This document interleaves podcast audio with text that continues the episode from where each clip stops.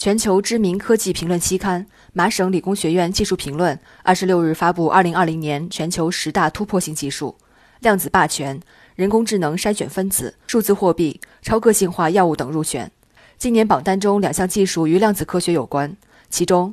美国谷歌公司领衔的团队于二零一九年十月宣称成功演示量子霸权。使一个包含五十三个有效量子比特的处理器花费约两百秒完成当前最强超级计算机一万年才能完成的计算任务。尽管美国国际商用机器 IBM 公司对谷歌的说法提出了质疑，但这仍是一个里程碑式的提升。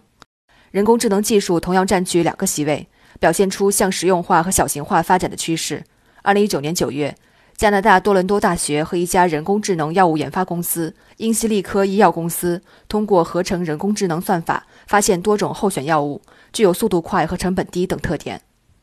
而微型人工智能的发展，使设备无需与云端交互就能实现智能化操作，有望使医学影像分析、自动驾驶汽车等新应用成为可能，还有利于保护隐私。美国波士顿儿童医院研究团队为患有独特基因突变引发疾病的小女孩米拉·马克维茨量身定做了一款药物，证明超个性化药物能为治疗罕见病提供新的可能性。今年入选的十项突破性技术，还包括荷兰戴尔夫特理工大学团队正在利用量子技术建设的防黑客互联网，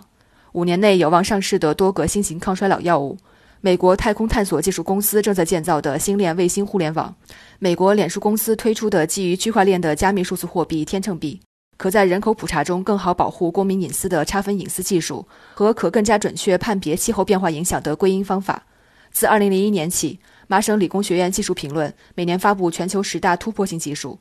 关注技术的商业应用潜力以及对人类社会和生活的重大影响，被认为是投资和技术应用领域的风向标。